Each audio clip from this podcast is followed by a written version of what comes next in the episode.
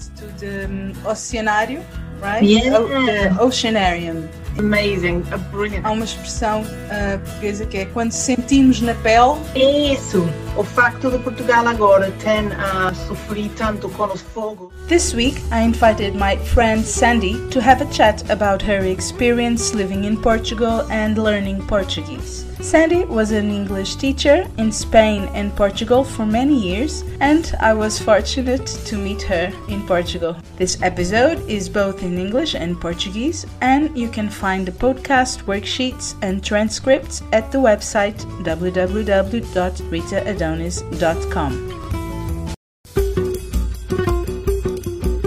Olá, bem-vindos! Welcome to Real Portuguese Podcast. My name is Rita Adonis, and I'm a Portuguese teacher who loves to share Portuguese culture and Lusophone diversity. Bem-vindos à Casa Portuguesa. Welcome to your Portuguese home.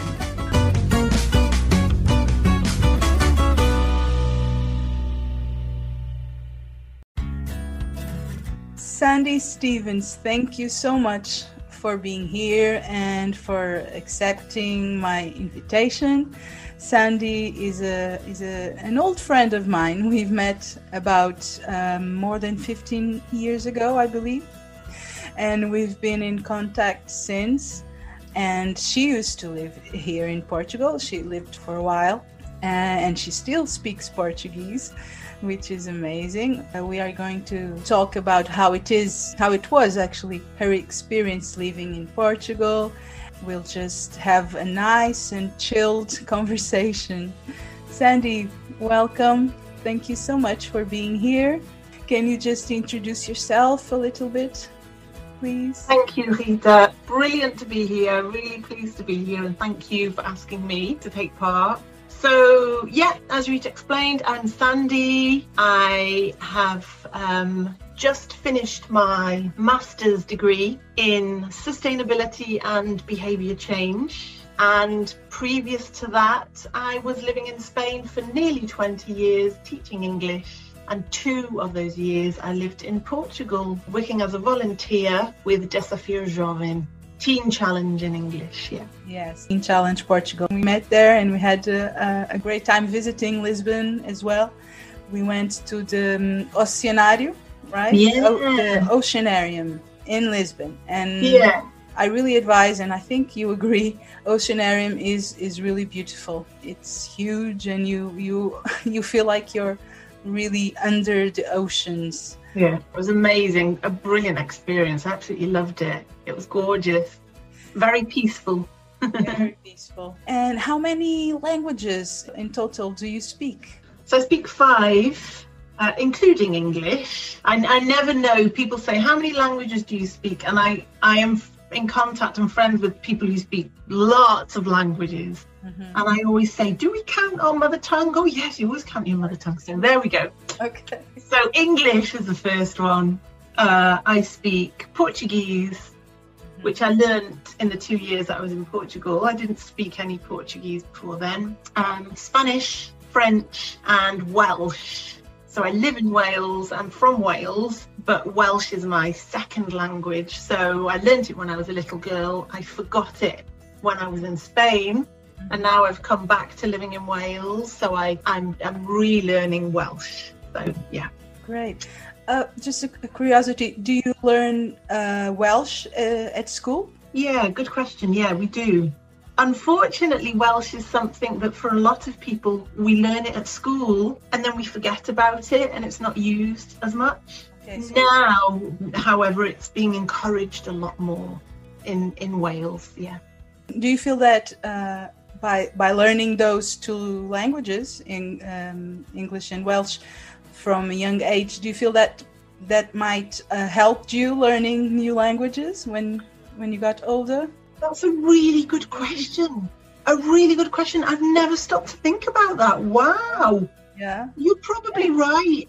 There are studies already showing that when bilingual um, children, it, it, it sometimes might even uh, seem that they don't express themselves Mm. as well, and sometimes There are even doubts about their um, development, mm. the language development, um, because they they have these two languages. Mm. Then um, a few years later, they they are they are fluent in both languages. Yeah, yeah. I'm sure that does something in our brain. Yeah, I'm sure you're right, and and I've also heard about those studies. Yeah um, because when I lived in Spain, I met lots of bilingual couples right. uh, where their children were bilingual. And yeah, I've heard that. So in my case, it might have helped. I wouldn't say I was bilingual, but of course, from a young age, I was learning a second language. So I was speaking two languages. Did that help me? I'm sure it did. I think for me, when I was 12, 13, 14, learning French, which was my third language, for me, it was really amazing to see that I could connect and express myself with people in another language. And when we did our French trip abroad to France with the school, to talk to people who were French and see that I could connect and communicate with them, it was a real, in English we say, an eye opener to think, wow. So that for me, I got the, I got the kind of the, in English we say, I got the bug. I got the kind of that obsession with languages. Yeah, yeah.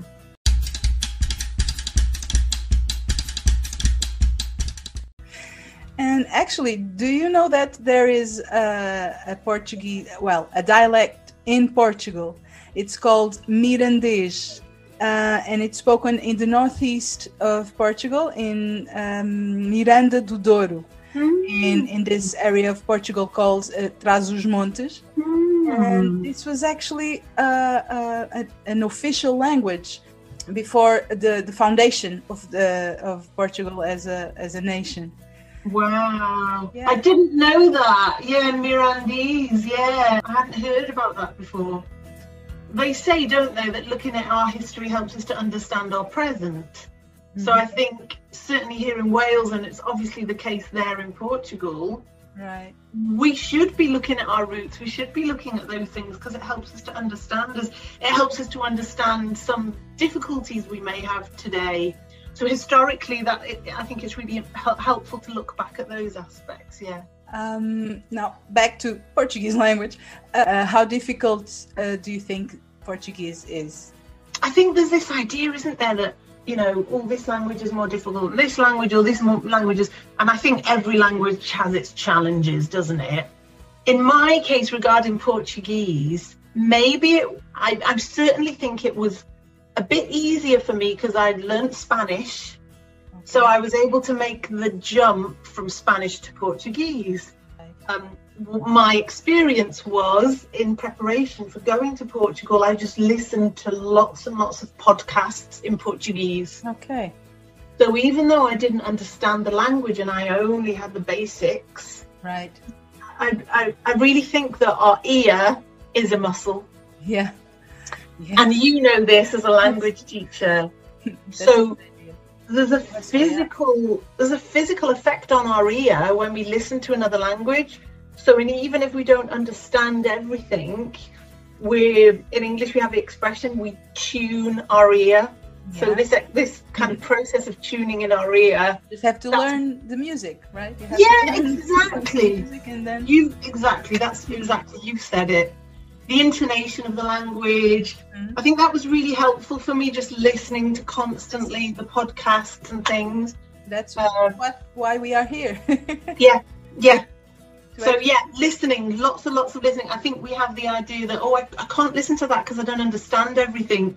Yeah. That's actually not true at all. Listening, whatever it is, is really going to help our ear as language students. Now, this is a really good cue to to what we will be doing now. We will be switching to Portuguese. Let me just explain. So, some people uh, ask me, but why do you speak English on your podcast?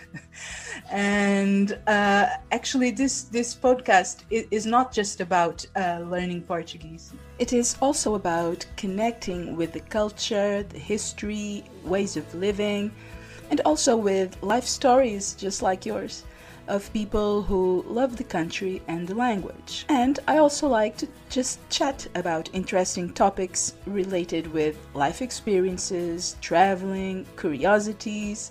So I speak in English so that uh, my listeners can learn about these topics as well. But now we will practice some Portuguese. Muito bem. Muito bem. Sandy, vamos continuar a conversar normalmente. Claro. Vou só fazendo algumas perguntas que eu costumo fazer aos meus convidados e talvez possamos começar. Qual é a tua palavra ou expressão portuguesa favorita?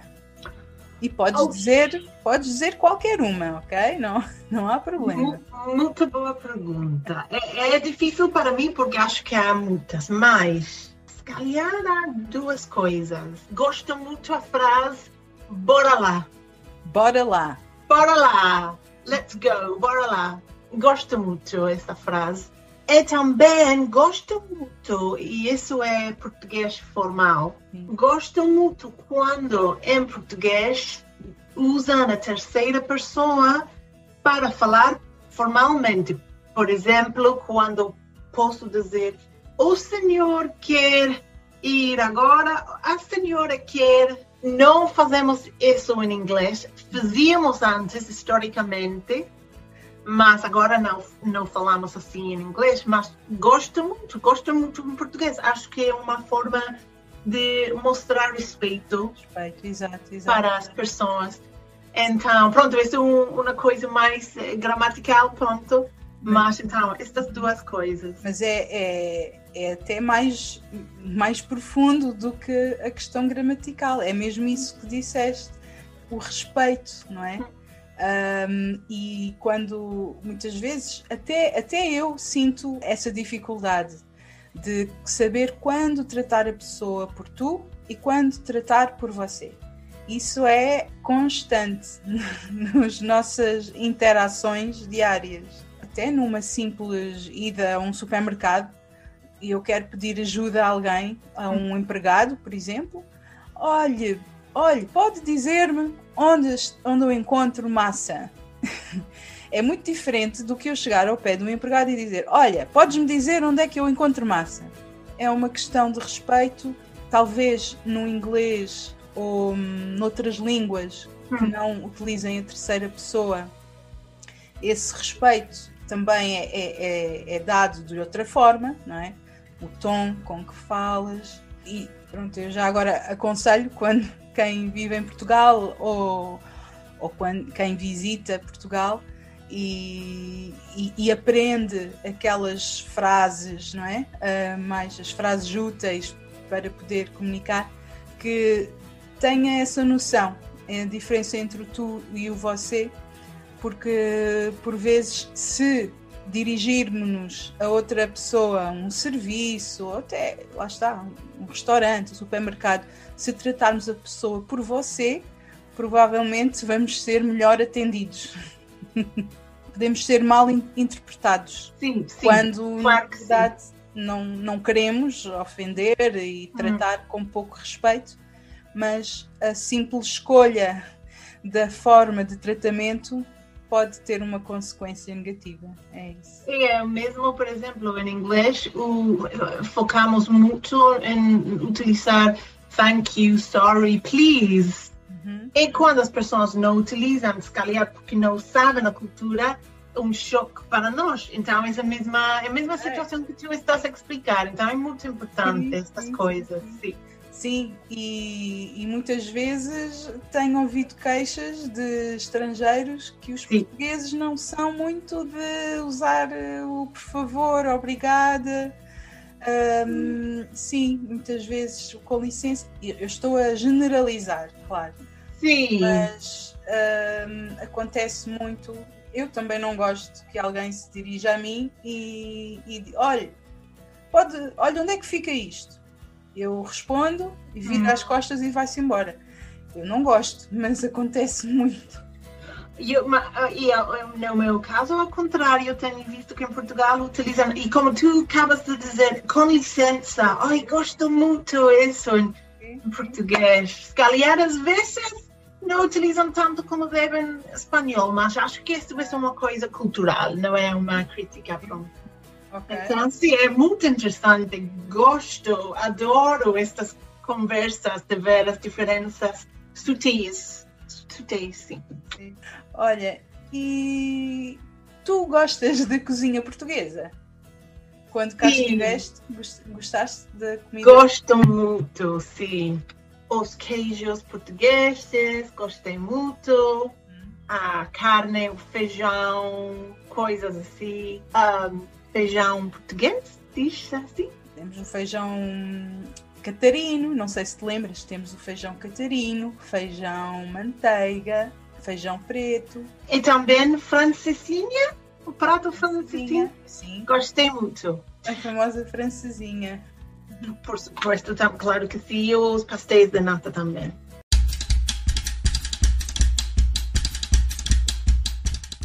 Mas tenho que dizer agora, só tenho uma dieta vegan. Sim. Então agora estou a ver como fazer pratos como estes um, com pois. alternativas que são vegan e é mesmo possível. Há muitas páginas é. em, em Instagram que mostram pronto, ingredientes mais maiores para a saúde, né? Maiores que carne, maiores que leite e coisas assim. Sim, melhores para a saúde, melhores para o ambiente, melhores para tudo. Yeah. Esse é um grande problema. Uh, quem é vegan ou vegetariano em Portugal é complicado comer para já em pastelarias ou em cafés, uh, sendo vegan bebes, bebes, bebes água e chá. Eu hum. costumo dizer isso. Hum. é complicado. Ou em restaurantes tradicionais também é difícil. Agora, existe atualmente muita, muitos restaurantes alternativos, chamamos alternativos, ou até restaurantes comuns, mais nas grandes cidades, que têm, têm essa oferta cada vez mais, mas quem vive mais no interior é, é difícil, uh, porque a pastelaria tem sempre muita manteiga animal, muitos, muitos uh, dos salgados até, até acabam por ter banha do porco. É difícil saber se é vegan ou não. Estou Sim. a ter esse problema. Mas acho, acho que o que é agora, o facto de Portugal agora tem a sofrer tanto com os fogos Sim. As pessoas estão a ver claramente o vínculo com alterações climáticas e fogos. Temos percebido como pessoas que temos que mudar a nossa dieta. Claro que é um desafio, mas temos que fazer isso se cambiamos nossa dieta, se cambiamos menos carne, menos leite, que é muito mal para o meio ambiente, muito mal para a nossa saúde. É, é, em inglês dizemos win-win, é ganhar, ganhar ganha planeta. Ganham todos. Uhum. Ganham todos, esperamos menos fogos e ganhar nossa saúde também. Então, acho que é muito importante é. atualmente Concordo. fazer ligações. Sim. Ligações, como podemos ganhar a saúde e ganhar para, com o meio ambiente também. Sim, mas uh, mudar qualquer área, mudar é sempre desafiante, é sempre uhum. difícil mudar, mas é possível. Hum, é possível. Os nossos filhos vão ter um mundo muito diferente daquele que nós uh, tivemos. Sim, percebo. Eu, eu estou concordo contigo. Acho que uh, a seguir a ter estudado mudanças de, de comportam, comportamentais no meu master, temos visto claramente que quando uma coisa afeta fortemente a nossa vida, como fogos, ajuda-nos a mudar o nosso comportamento. Então, acho que, pronto, agora a sociedade está a ver, pronto, já, já mesmo temos que mudar. Há uma expressão, há uma expressão uh, portuguesa que é quando sentimos na pele.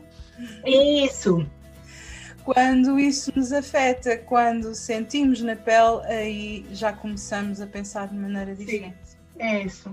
Muito bem, temas muito interessantes que estamos a falar. Muito profundo! Sim, é verdade. Temos, mas sempre tivemos assim conversas profundas. É muito bom. Olha, queres nos deixar um pensamento para a semana? para irmos já terminando o nosso podcast, deixa-nos um pensamento, olha, talvez daqueles temas que tivemos a falar. Sim, acho que o que temos falado, falado agora de esta ideia de win-win, em inglês decimos win-win, ganhar, ganhar, e pesquisar ou pronto encontrar estas formas de nossa sociedade futura de viver e também ajudar a nossa saúde e também a nossa saúde mental. Acho quando nós vemos que estamos fazendo coisas que está melhorar nossa saúde e a saúde do planeta, isto ajuda a nossa saúde mental também. Mas para concluir, gostava de dizer também é um processo. É urgente, é, mas também é um processo. Eu, por exemplo, quando comecei a minha dieta vegan, foi um processo, né? Mudei a leite, comecei a beber leite uh, vegan e a seguir mudei a queijo e a seguir. Pronto, é um processo. Acho que cada pessoa tem esse processo. O meu namorado, por exemplo, tem alimentos vegan pouco a pouco e, e temos falado, pronto, cada pessoa tem seu processo. Então, é, é pouco a pouco. Fantástico, Sandy. Muito obrigada por esta conversa. Uh, és sempre bem-vinda quando quiseres voltar para continuar a falar sobre estes assuntos tão, tão importantes e tão interessantes.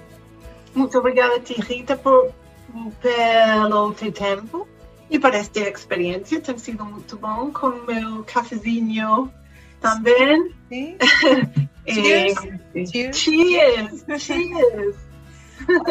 Estou a fazer brinde com água. Dizem que não dá sorte, mas eu não acredito nisso. Portanto. Eu também não acredito. Muita saúde, tudo de bom para ti, para a tua família. Beijinhos. Também para ti, Rita. Obrigada. Bye. I hope you have enjoyed this episode of the Real Portuguese podcast. Make sure you follow me on Facebook and Instagram at ritaadonis.portuguese, where I share free resources for learning the language, as well as interesting curiosities about Portugal and the Portuguese culture. You can also download the worksheets and transcripts by visiting the website www.ritaadonis.com. Have a great day and thank you for listening. Adeus!